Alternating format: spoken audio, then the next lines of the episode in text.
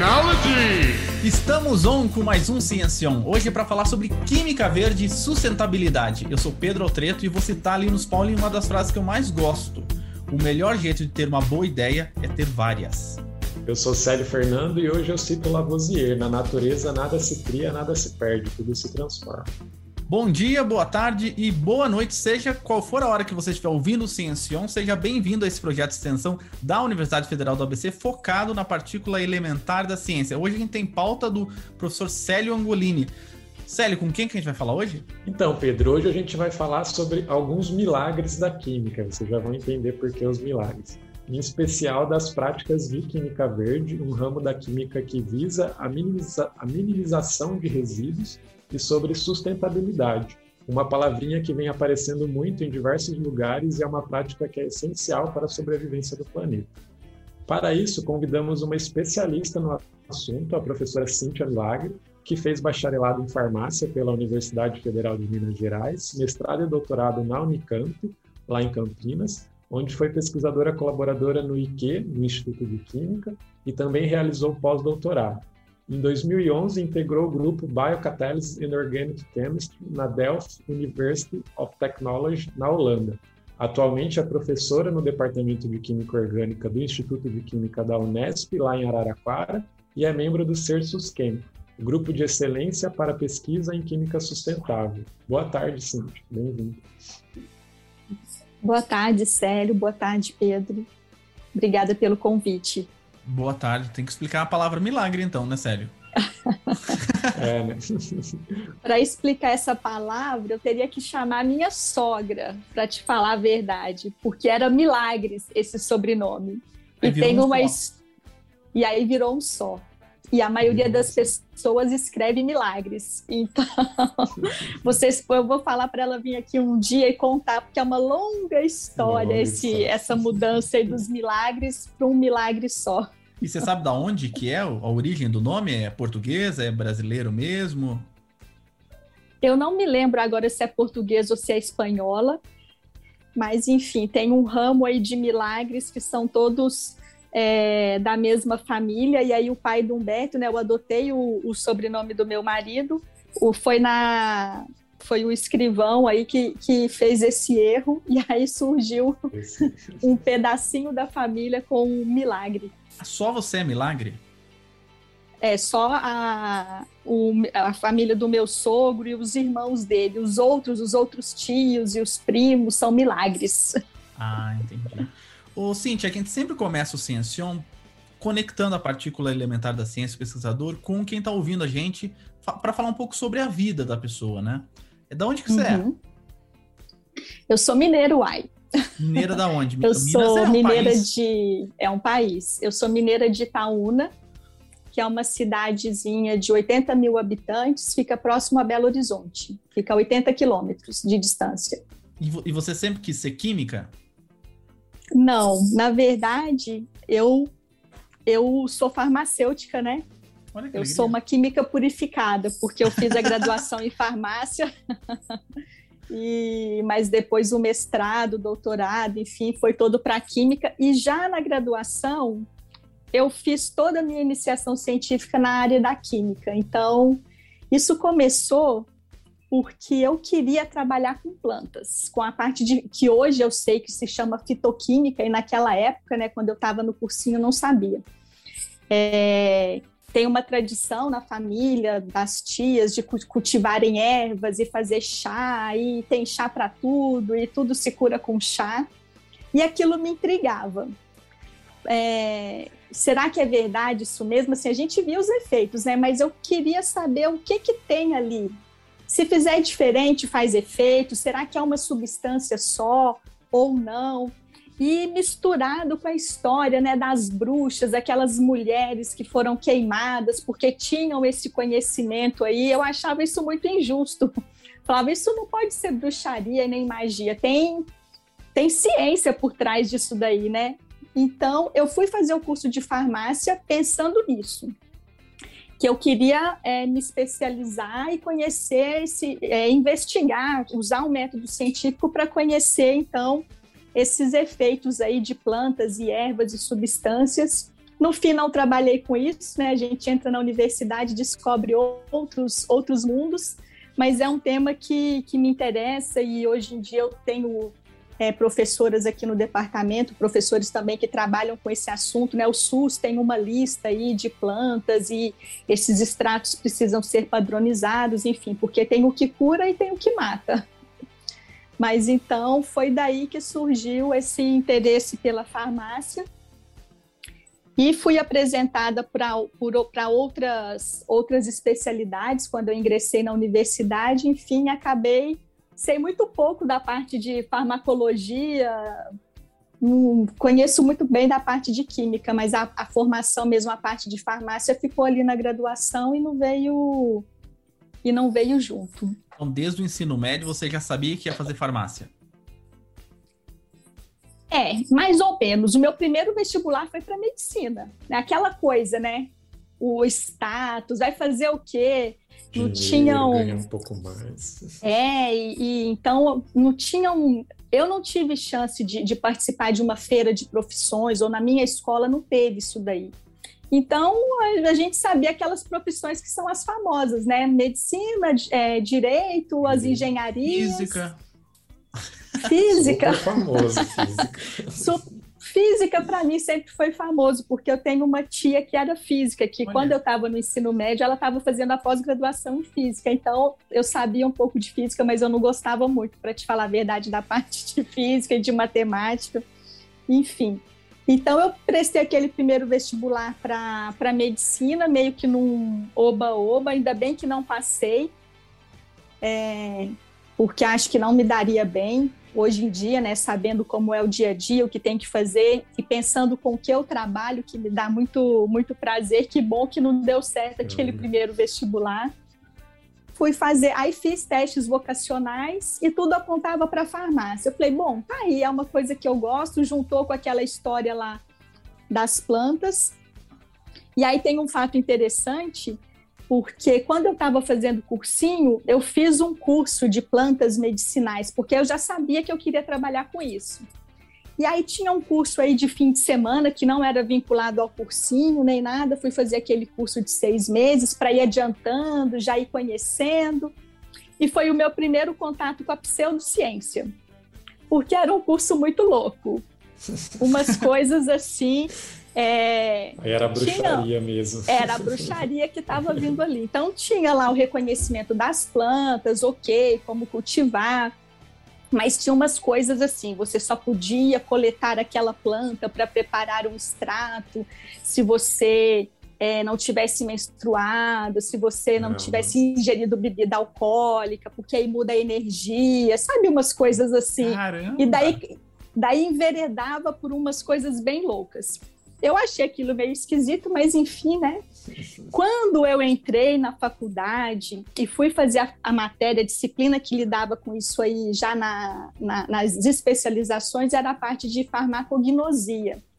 E aí eu comentei com a minha professora, com a, com a Maria Brandão, falei, olha, eu fiz o curso do fulano, ela falou: aquilo é um charlatão, é blá blá blá. E foi a primeira vez que eu ouvi a palavra pseudociência. E eu falei: olha, como isso tá, né? Hoje em dia se fala tanto, se discute, a gente precisa combater.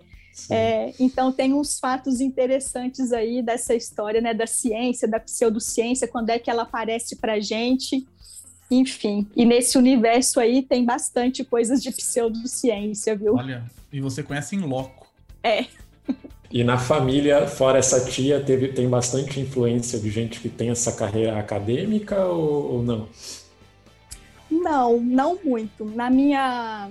Eu tenho. A minha mãe tem sete irmãos e o meu pai tem seis irmãos, então são muitos tios. Uhum. Né? E os tios mais novos tiveram chance de, de ingressar na universidade, na universidade pública, né? Como essa minha tia que fez física e o outro, que é o mais novo, os dois, os dois são meus padrinhos, que fez medicina. Os, os, tios mais velhos são pedreiro, são dono de loja. O meu avô era pedreiro. Então, eles seguiram nessa profissão, profissão e, né? e, se especializaram nisso loja de material de construção, coisas do tipo. É, e na família do meu pai, Eu acho que só o meu pai que fez, teve chance de ir para a universidade, mas ele já foi para uma, uma, universidade é, privada e os outros, os outros irmãos não tiveram oportunidade. Eu tenho uma tia que agora, mais tarde, já já agora da, que ela está mais velha, que ela foi fazer um curso de psicologia, enfim, mas é, eu diria que é a minha geração, é a segunda geração, digamos assim, de pessoas que têm acesso à universidade. Agora com os sobrinhos não, né? Já, já é uma coisa diferente. Já fica perguntando para qual universidade vai, né? E não é, se vai ter acesso, vai não, né? enfim, né? se vai ou não. É sempre bom conhecer um pouco do, do pesquisador, né, antes da gente falar sobre o assunto, para a gente entender que não, não é uma profissão um bicho de sete cabeças, né? A gente é gente comum como todo mundo. E vocês que estão aí nos ouvindo estão prontos para aprender? A gente vai conhecer então pouco mais sobre sustentabilidade e seu impacto na sociedade, um pouquinho também de química verde, logo depois da vinheta do Ciência science and technology.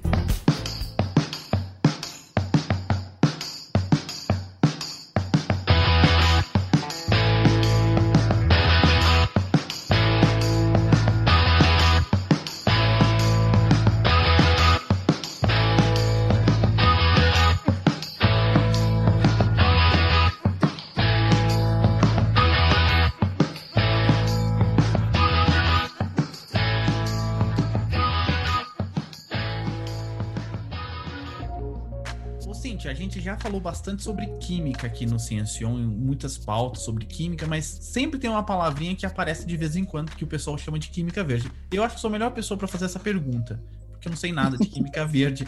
É, primeiro que eu não sabia que a quim, uh, qual a cor da química, né? Mas existe uma química verde. É, tem outras cores também. Tem outras cores, tem a química amarela, a química vermelha, a química, não sei. Mas é, o que, que é química verde? Por que que tá tão na moda ultimamente falar sobre química verde? Bom, então vamos lá. Realmente tem esse termo química verde, mas como o Célio falou aí, ela é multicolorida, né? Bom, a química verde, o que, que ela preconiza?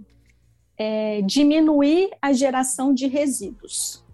Então, se a gente fosse resumir a química verde, o que é a química verde? É uma química que está preocupada com reduzir a geração de resíduos, trabalhar com compostos que sejam menos tóxicos, sintetizar ou gerar compostos que sejam menos tóxicos, porque no fim das contas tudo vai virar resíduo de um jeito ou de outro, né? É, existe muita confusão com essa, essa cor verde aí, porque as, as, algumas pessoas entendem química verde como química ambiental. E a cor verde foi escolhida por isso mesmo, né? Uma pegada meio assim para é, melhorar o meio ambiente ou para que a gente conviva melhor com o meio ambiente, né? Muitas vezes, muitos seres humanos se comportam como seres descolados do planeta, né? Como se a gente não tivesse uma relação de interdependência com, com o meio ambiente, com os animais, enfim. Então, por isso a escolha do verde. Mas tem que ficar claro que não é só química ambiental. Então, todas as áreas da química, elas devem se apropriar da química verde né? Porque se é para gerar menos resíduos ou, ou, gerar compostos menos tóxicos, enfim, fazer boas escolhas, isso aí independe se é na química ambiental, se é na química orgânica, na fisicoquímica, enfim. E a química verde, ela começa lá atrás, na década de, de 80, ainda não existia esse nome química verde, né? Mas já começa aí uma preocupação ambiental. Então, existe todo um histórico de de observações, né? Depois da, da Revolução Industrial, com muitas indústrias, esse boom né, de consumismo e de produção e as indústrias crescendo a todo vapor e que é excelente. Depois das duas grandes guerras também, que tem o lado ruim, mas por um outro lado também impulsionaram bastante a química, começamos a observar aí alguns comportamentos que não eram normais, digamos assim. Então, por exemplo, populações de abelhas diminuindo, né? Já começamos a observar mudanças climáticas que naquela época nem tinha esse nome, mas enfim. E não existiam nem leis que, que, que dessem conta disso, e as pessoas, os próprios cientistas também não tinham tanto conhecimento é, dessas questões aí da toxicidade, é, qual que é a repercussão disso, até onde vai, enfim. Então, lá na década de 80, isso ganha mais corpo, e no final da década de 90, dois pesquisadores, o Paul Anastas e o John Warner, que eram contemporâneos de faculdade, né? A gente essas histórias de bastidores são sempre muito interessantes. Eles eles tocavam na mesma banda ou um e o irmão do outro, tinha uma coisa de banda juntos. Enfim, eles se conheciam, eles ocupavam posições importantes de tomada de decisão e sentaram na mesa de um bar. Essa história eu ouvi do próprio John Warner. Sentaram um dia na mesa de um bar, rascunhando lá o que, que seria interessante, então, para diretrizes para que essa química fosse uma química melhor, uma química que fosse sustentável do ponto de vista ambiental e econômico. E daí surgiram os 12 princípios da química verde, né, que é, seriam como se fosse a, a tábua dos 10 mandamentos, são os 12 princípios da química verde que a gente deveria tentar atingir. É, no mundo ideal, todos, mas isso está fora de cogitação, então tentar atingir ou responder pelo maior número possível. Você lembra quais são os 12? É, muitos pontos, né? De cor, deixa eu ver se eu vou lembrar. Eu não vou lembrar todos. O primeiro é esse que é o mais importante, que é reduzir a geração de resíduos. É, eu vou falando, mas não vou saber o primeiro, o segundo, o terceiro. Tem o nono, vou pular direto para o nono, que é fala-se de trabalhar com catálise. E aí eu já puxo a sardinha para minha brasa, né? Trabalhar com catálise é utilizar catalisadores, porque essas reações, quando a gente usa catalisadores comparado com reações, se a gente faz duas reações uma ao ladinho da outra, uma eu coloquei um catalisador, que ela, que ela a reação vai mais rápido. Com uma outra reação sem catalisador, com catalisador é sempre melhor, por vários motivos. Um deles eu já falei, a reação vai mais rápido. Então você precisa de menos energia elétrica, se a sua reação tem aquecimento, ou se tem resfriamento, ou se precisa ficar em agitação, enfim. É, então, esse é um dos princípios. Nós temos aí uso de solventes que sejam mais amigáveis. É, Para quem gosta da parte de análises, né, monitorar as análises em tempo real, porque se você viu que tem alguma coisa dando errado, não vou esperar sei lá, o tempo todo aquela batelada de reação para corrigir, às vezes nem dá para corrigir, se está monitorando em tempo real, você já faz os ajustes necessários. Enfim, se for juntar os 12 princípios, é tudo sempre nessa toada que eu falei: diminuir geração de resíduos, trabalhar com coisas menos tóxicas, e aí tem essas interferências, assim, detalhamentos disso daí. Elas e interessante falar ou não? Não, não tem, não tem uma hierarquia. E mesmo essa numeração, quem é o primeiro, o segundo, o terceiro, não são todas as pessoas que seguem, sabe? Não existe, tem lá os 12 princípios, mas eu já vi, mesmo em artigos científicos, só se referindo a um determinado princípio, mas sem estabelecer esse princípio é o número tal ou é o outro número. Eu peguei aqui, eu vou falar, daí você pode comentar. Primeiro você falou mesmo é prevenção. Isso. O segundo é eficiência atômica. Ah, isso é importante. Eficiência atômica ou economia atômica também, depende da tradução. Isso daí significa que a gente precisa, pensando quimicamente, para quem já, já conhece um pouquinho mais de química, de estrutura, é o seguinte: é você incorporar na estrutura química do seu produto final o maior número de átomos. Você não tem um desperdício de átomos. E aí, quando é que eu tenho desperdício de átomos? Quando formam-se subprodutos. Então, também posso entender a eficiência atômica como não ter formação de subprodutos. E esse sub, porque se eu formo subprodutos, significa que eu usei átomos para formar esses subprodutos, então a minha eficiência atômica é menor. E esses subprodutos podem ser não tóxicos, como a água, por exemplo, reações de desidratação, sempre formam água. Então, elas não têm 100% de eficiência atômica, porque alguns átomos ali, dois de hidrogênio e um de oxigênio, foram utilizados para formar água ou gás carbônico. Pior quando formam é, subprodutos que são tóxicos, mas a eficiência atômica ela diz isso. Então, incorporar 100% ou maior número de átomos dos seus é, reagentes, dos seus materiais de partida na estrutura do produto final. O que é bom também do ponto de vista econômico, né? A gente não pode descolar é, nunca a, as preocupações ambientais com o meio ambiente e com o químico ou a pessoa que vai trabalhar com isso, o analista, da questão econômica. Se não for viável economicamente, a gente vai ficar aqui falando do sexo dos anjos, que é muito bom, blá, blá, blá, e não vai sair de dentro da universidade, de uma tese, de um TCC, para efetivamente ser empregado na indústria ou, ou, em grande escala, né? Porque é disso que se trata. É, veio o professor Polímeros aqui na, no nosso canal, aqui no, no Ciencion, e ele é, falar sobre reaproveitamento, reciclagem, né? Mas ele, ele batia bastante nessa, tela, nessa tecla. É, a reciclagem é ótima, maravilhosa, tem que reciclar, etc e tal, mas tem que pensar também em reduzir o consumo, reduzir o, o, lixo. A reciclagem por si só não vai resolver todos os problemas se você não pensar em gerar menos, né? É, se pensa lá, existem os, os três R's, né? Que é o primeiro dos três R's é o reduzir. É o que a gente precisa fazer. Depois, os outros é para dar conta do que a gente não reduziu, que é reciclar, recuperar, reutilizar, enfim.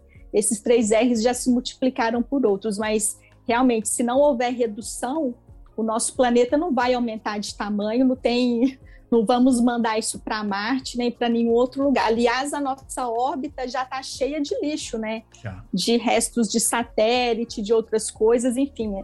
Então temos caindo. que cuidar e tem coisa caindo. Temos que cuidar da nossa casa.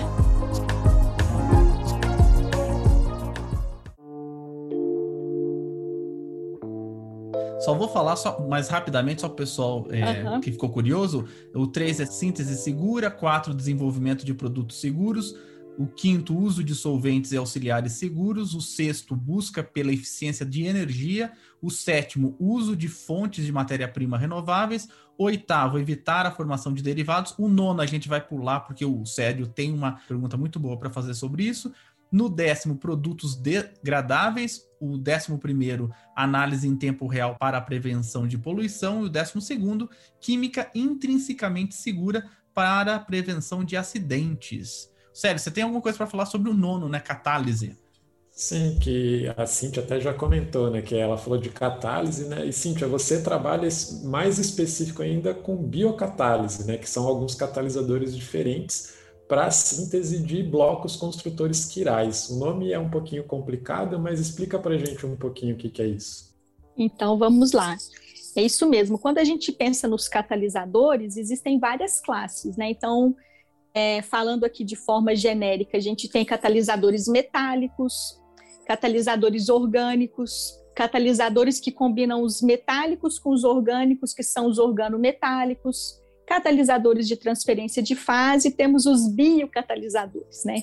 Todos eles têm vantagens e desvantagens, e eu vou puxar de novo a brasa para minha sardinha, porque eu trabalho com a parte de biocatálise. Então, o que, que são a, a biocatálise? Utiliza biocatalisadores, que são catalisadores biológicos. Né? Quem são esses catalisadores biológicos? A gente se inspira na natureza, e a natureza, seja quando eu falo natureza, eu estou pensando em planta, eu estou pensando em animais, eu estou pensando no nosso corpo humano, enfim, ela utiliza as enzimas, principalmente. Existem outras moléculas que também podem atuar como biocatalisadores, mas eu diria que mais que 90% são enzimas. Então, a gente utiliza enzimas para acelerar essas reações químicas lá no laboratório. Então, no laboratório de química, onde a gente também precisa ter um conhecimento da parte bio, né? Um pouquinho da parte de microbiologia, é, de biologia molecular, enfim. É, e essas enzimas, então, a gente pode trabalhar com elas isoladas. Eu vou retirar a enzima de uma planta, de um microorganismo, enzimas que vêm até de animais, né? Lipases de fígado, de, de porco, de cavalo, enfim. É, retiro as enzimas, posso trabalhar com elas puras, isoladas, ou posso trabalhar com, com a própria fonte original. Com o porco não vai dar para trabalhar, mas com os micro-organismos, com o fungo, com uma bactéria, aí a gente trabalha com a enzima dentro lá da célula da bactéria ou do fungo, da levedura. Podia dar algum exemplo? O, que tipo de material que dá para você é, utilizar junto com esses fungos? Com bactérias? Olha, dá para fazer muita coisa legal e muita coisa que a gente tem aí dentro de casa. Então, por exemplo, se você for lá, bom, cada um vai, quando for, quando puder ir no supermercado e for comprar um sabão em pó, tem vários sabões em pó que já vêm com enzimas ali e que já, as marcas agora até começam a fazer propaganda porque essas enzimas ajudam a tirar melhor as manchas e tal. E realmente isso acontece porque a enzima ela, ela interage ali com a gordura que está na mancha de gordura e catalisa ali no próprio tecido, dentro da máquina de lavar roupa, uma reação química e que aí limpa aquela, aquela gordura. Mas lá no nosso laboratório, por exemplo, a gente utiliza é, bactérias e leveduras também. Levedura é um tipo de fungo, é o mesmo tipo que a gente usa para fazer pão. Né? Agora, na pandemia, a maioria das pessoas se aventurou a fazer pão, inclusive eu nunca tinha feito, agora estou fazendo. Cervejas, os vinhos, né? O, aquela fermento biológico que a gente também acha no laboratório, mas aí a gente usa outros, não aqueles do, do, do supermercado. Então, trabalhamos com essas leveduras ou com essas bactérias para sintetizar moléculas no, no laboratório, a gente está interessado ele fluir em blocos construtores quirais, né? É um nome complicado, mas blocos construtores são pedacinhos. Imagina que a gente vai construir uma casa e nós temos tijolos para construir a parede. Então, antes de eu construir uma molécula grande que vai, que vai que vai fazer parte, que vai ser o ingrediente ativo de um medicamento, por exemplo, eu tenho que construir aquilo por pedaços. É o que a gente faz no laboratório. A gente constrói esses pedacinhos e eles são quirais porque eles têm uma propriedade de interagir de forma diferente é, com os receptores biológicos. Então, para dar um exemplo dessa história da quiralidade, que é muito legal também, é, nós temos uma molécula e um composto que é chamado de limoneno. E também é um nome que, que já aparece um pouco na mídia, né, para combater o mosquito, tem delimoneno, não tem delimoneno, enfim. Esse limoneno, na estrutura tridimensional dele, ele aparece de duas formas. E uma dessas formas, uma dessas moléculas, quando ela entra em contato com os receptores no nosso nariz, emite um sinal, enfim, tem todo um processo aí, e que o cérebro reconhece como sendo cheiro de laranja. E essa mesma molécula, com uma ligeira mudança espacial, que é, na verdade, é a, como se eu estivesse olhando essa molécula no espelho, quando essa outra molécula interage com os receptores do meu nariz, isso é processado como cheiro de limão. Então, vejam que mudanças pequenas causam grandes diferenças.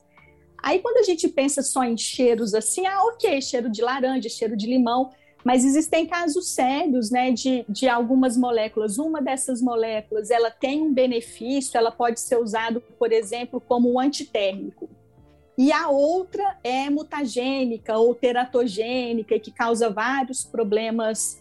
Então, por isso que, que é importante é, quando a gente tem essas questões de quiralidade envolvida, a gente tem que conhecer cada uma delas separados, dos compostos separados, para fazer os testes. Para que a gente não tenha nenhum problema de sintetizar, de produzir os dois, e aí eu tenho um que está fazendo o que eu quero e o outro que está gerando um monte de efeitos adversos ou efeitos colaterais. E as enzimas, elas são excelentes para produzir apenas um. Aí a gente tem que estudar. Será que ela está produzindo esse um que é o bom, que é o que eu quero, ou será que ela está produzindo o outro que é o que eu não quero? E aí a gente tem que procurar por enzimas específicas, enfim. Então é, é bem legal. Tem um caso bastante clássico, né, que é da talidomida, né, que o pessoal sempre fala, já devem ter ouvido, que um acho que era contra enjoo, né, e o outro Exatamente. ele é teratogênico e causava uma formação dos fetos. Então tem que se cuidar mesmo com, com isso daí. É, não é só a composição, é. como a dose, como a conformação da molécula, né? O, Exatamente. Cíntia, muito bacana. A gente pode falar de um outro projeto seu que é, é, chama Flores uh, da Acácia. É, uhum. Tem alguma coisa a ver com catálise? Não, né? Não tem a ver com catálise, mas ele tem a ver com a parte, como eu sempre fui ligada então nessas questões, a biocatálise ela atende a daqueles 12 princípios da química verde, ela atende a 10, ou ela potencialmente atende a 10. Né? Não significa que simplesmente por estar, simplesmente é ótimo, né? Não significa que porque eu estou usando um biocatalisador, todos os problemas se acabaram. Não. É, tem que fazer os estudos e, e tem reações com biocatalisador que são piores em alguns, em alguns aspectos que utilizar um catalisador químico ou não biológico. Então, não dá, existem métricas, tem como a gente medir se realmente é, a minha síntese está verde ou se ela está meio marrom, quase preta, né? É, não pode ser só qualitativo. Então, essa parte da química verde sempre teve no meu foco de, de interesse. E aí surgiu esse projeto Flores da Cássia, porque quando a gente é contratado como pesquisador e professor universitário, nós temos várias atribuições, né? Nós damos aula, nós fazemos pesquisa, mas também tem uma carga administrativa que aparece muito pouco, né? Tem que participar de comissões, a universidade ela anda com os funcionários trabalhando, os alunos e os, e os professores. Enfim, então eu estou já pela segunda vez como membro da Comissão de Ética Ambiental do Instituto de Química, que cuida exatamente dos resíduos químicos que são gerados lá no IQ. Né? Então, para onde que eles vão, contratação da empresa que vai cuidar desses resíduos, enfim, todos os projetos que são submetidos, eles têm que vir comparecer da Comissão de Ética Ambiental para falar, olha, o que eu vou fazer com o resíduo que eu gerei? Eu posso jogar isso na pia, no lixo? De jeito nenhum, se, dependendo do tipo de resíduo. Então, é disso que essa comissão cuida. Eu estou na presidência dela. E aí surgiu é, a gente queria ampliar isso daí para a questão do resíduo sólido urbano gerado lá no Instituto de Química, que nada mais é que aquilo que não é o lixo, né? A gente não gosta de usar muita palavra lixo, o que não é o resíduo químico, o que, que sobra? O que sobra na cantina, o que vai nas lixeiras comuns das aulas, das salas de aula, do corredor e tal. E aí, né, eu tenho que dar todo o mérito aqui para a doutora Janaína Conrado, porque ela que me procurou com uma proposta da gente de, de fazer uma gestão é, ambiental integrada no Instituto de Química, porque ela tem essa formação de química ambiental e de gestão.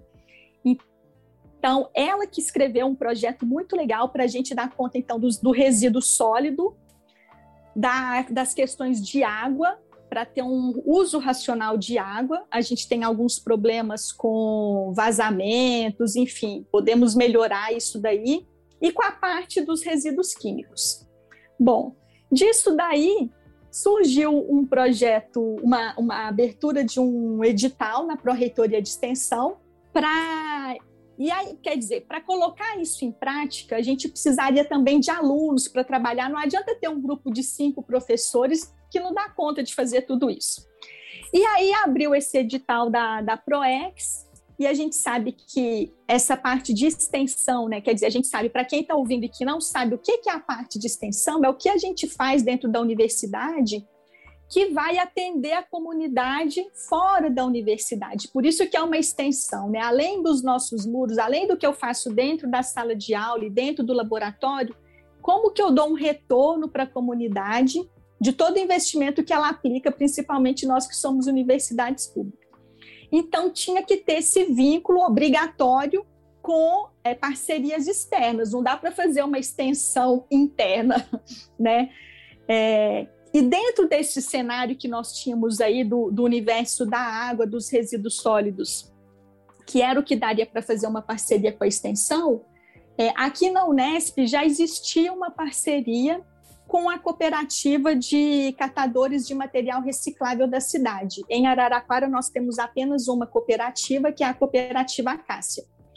É, e a Faculdade de Ciências e Letras já há muito tempo tem essa parceria, então, várias teses e trabalhos de conclusão de curso com aspecto do olhar social das ciências sociais, das ciências econômicas, e aí eu tinha contato com, algum de, com pessoas que coordenavam esses projetos e falei, bom, a química poderia entrar aí com a parte dos recicláveis. Então, foi daí que iniciou esse, esse projeto, né? O nome Flores da Cássia é uma menção à, à cooperativa Acácia. Aliás, quem escolheu o nome foram as próprias cooperadas. É, enfim, e nós somos uma equipe de 20 pessoas, entre professores, funcionários, a dona da cantina, a chefe da equipe de limpeza, porque tem que estar todo mundo junto, né? Não adianta um jogar o lixo reciclável no lugar correto e o resto não jogar. Então, somos uma equipe grande, temos pessoas da Química e pessoas da Faculdade de Ciências e Letras, então, multidisciplinar, cada um com um olhar, com as suas contribuições. E eu sou muito grata, porque essa não é a minha área de especialidade, eu tenho aprendido muito.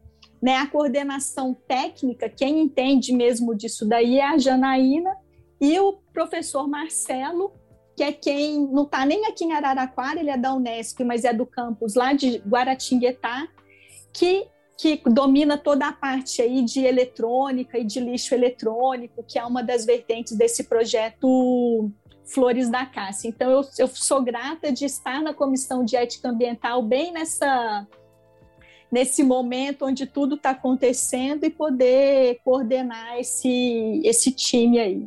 Isso, é, só para ver se eu entendi, reflete dentro do campus da Unesp de Araraquara ou lá no, no, no galpão, no, no, centro de reciclagem? Reflete nos dois.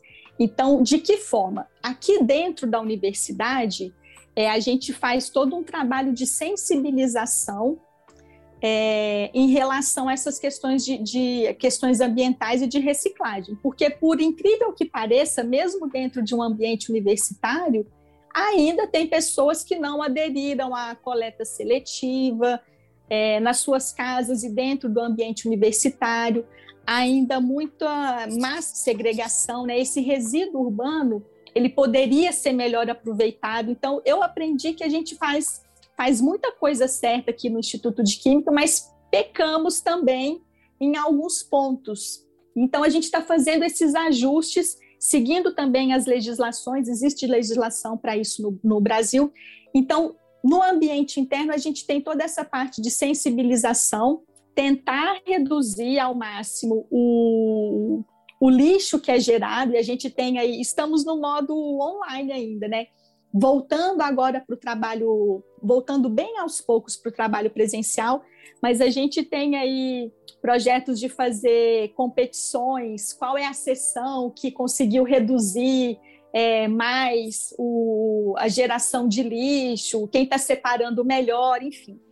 E por outro lado, lá na cooperativa, lá no galpão, o que, que acontece? Elas já elas têm exclusividade, são elas que coletam o nosso material reciclável.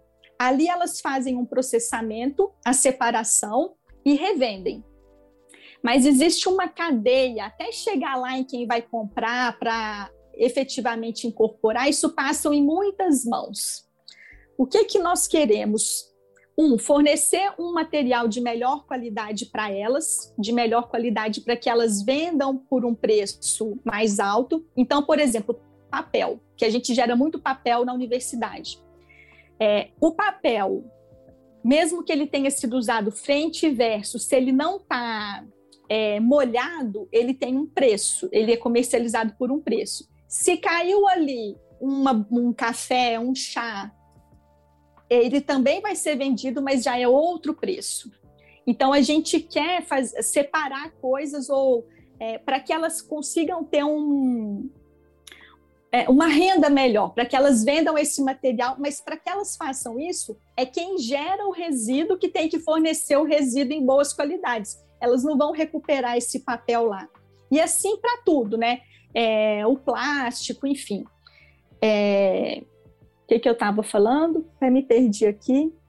Bom, o que, que vai acontecer lá no galpão? Então, elas, a gente vai fornecer material de melhor qualidade para elas.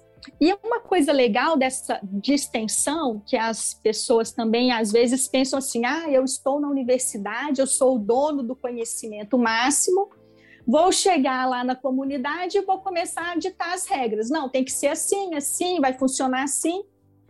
Para um universo que às vezes a gente nem conhece, né? as pessoas se assustam porque imaginem se alguém chega aqui na minha casa e fala: não, agora esse sofá vai para tal lugar, a geladeira só abre tal hora.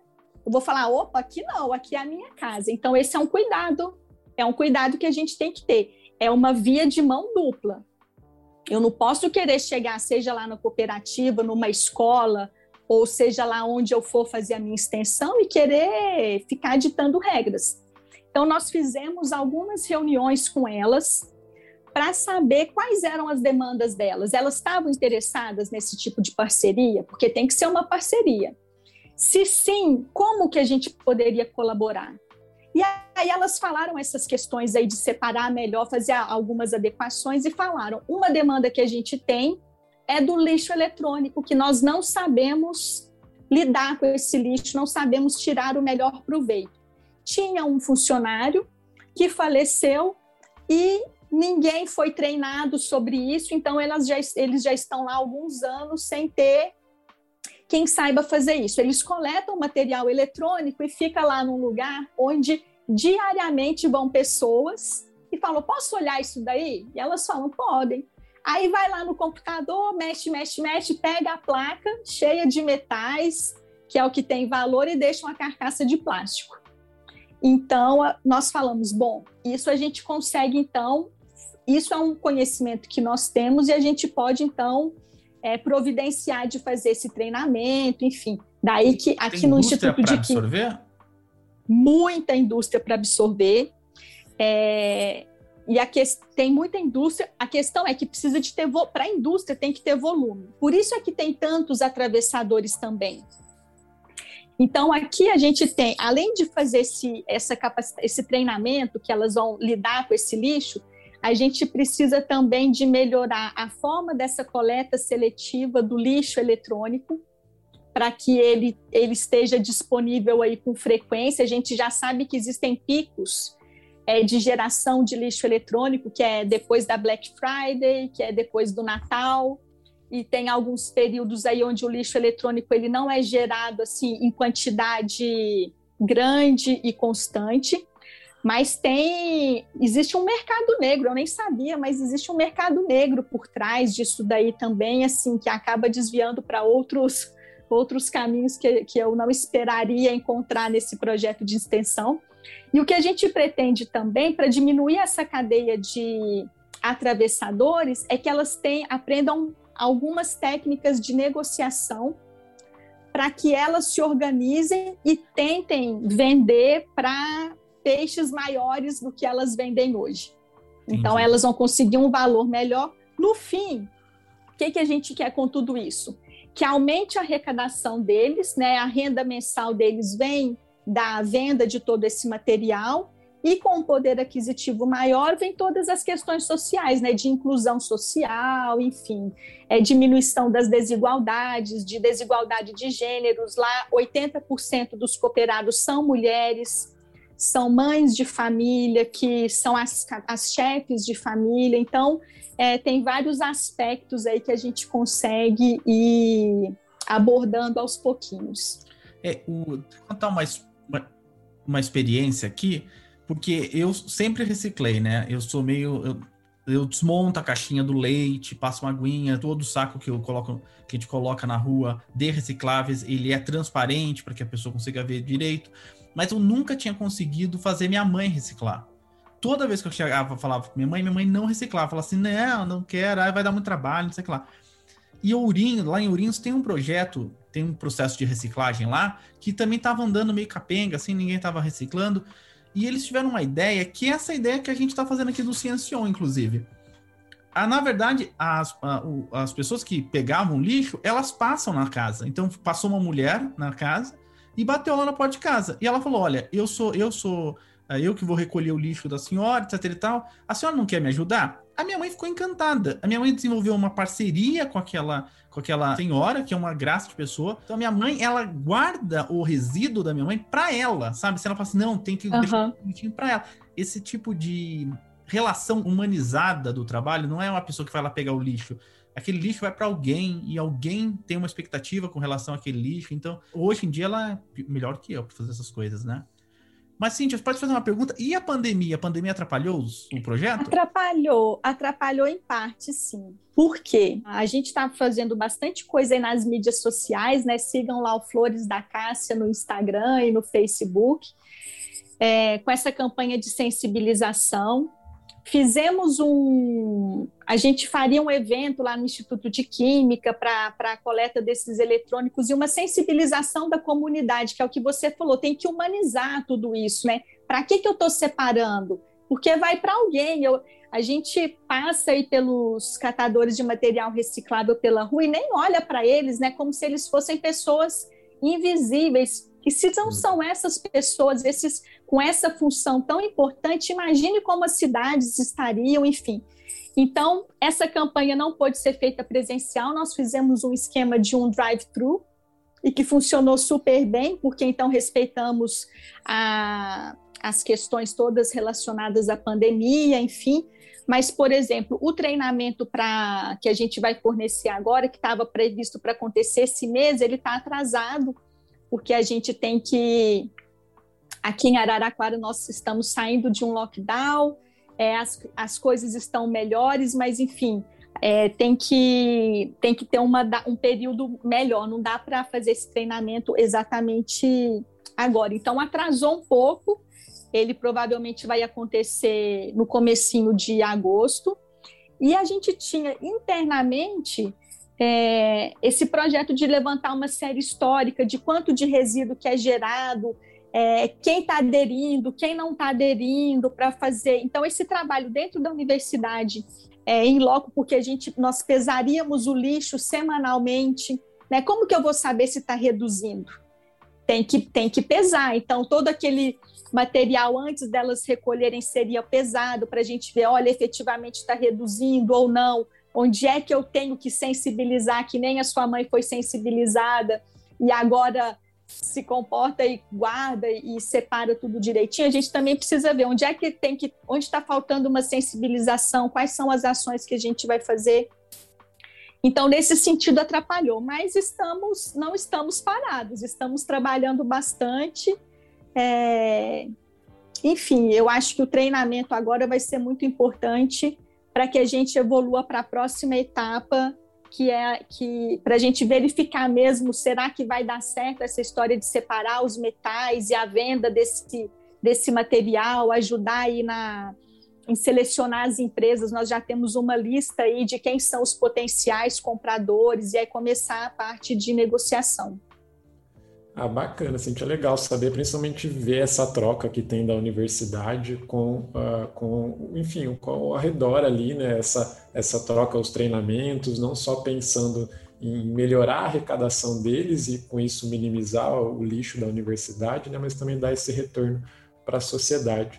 E aí, quem ficou interessado no assunto, quem às vezes quer desenvolver algo parecido na sua região, onde é que eles a gente consegue encontrar informação sobre o projeto de vocês ou como é que você mencionou as mídias sociais, mas onde a gente encontra isso?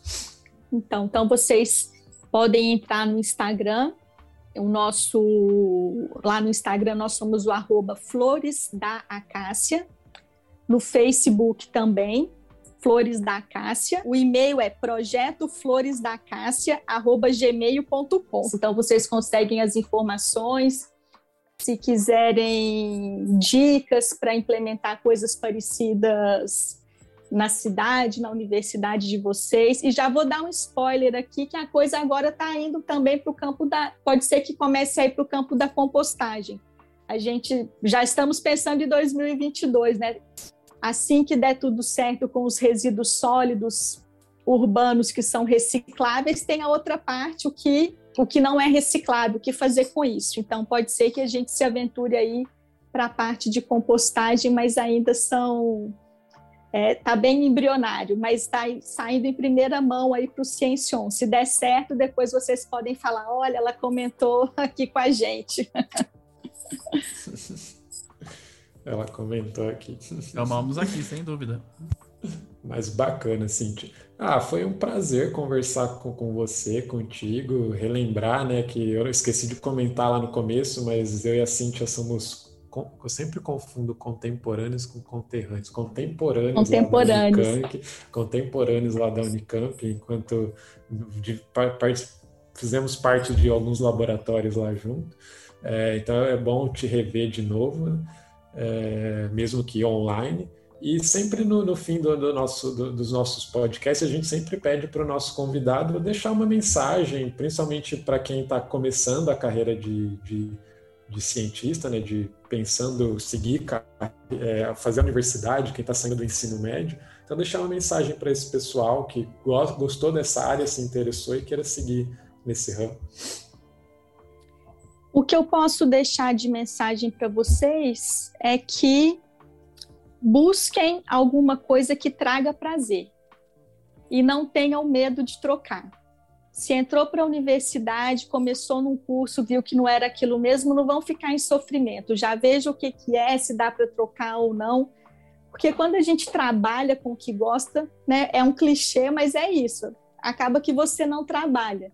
Serão muitas horas dedicadas, é o trabalho dos pesquisadores, dos professores na universidade não é brinquedo, é pouco valorizado, porque né, não tem sábado, não tem fim de semana, é diferente dessa história de deu cinco horas, seis horas da tarde, vou embora e o mundo pode explodir. Não, vou embora e você ainda está trabalhando nos projetos, enfim, então precisa gostar.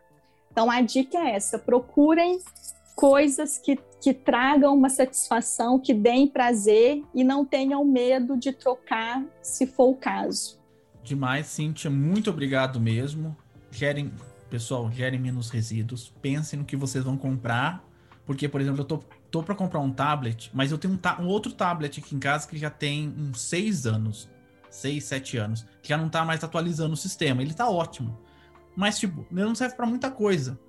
E antes de comprar um, pensa o que você vai fazer com o antigo, né? Porque você é responsável por tudo aquilo que compra, tá bom? Mas obrigado, viu, Cintia? É um prazer enorme, é uma ponta de esperança e um milagre aí, né, para você ter o seu projeto. Projeto muito legal. É legal quando a gente vê a universidade linkada direto com a sociedade, sem intermediários, que é o mais legal ainda. Obrigado, viu, Célio? Obrigado, Pedro. Obrigado de novo, Cintia. É um prazerzão te receber aqui e ouvir você falar sobre esse tema bastante interessante.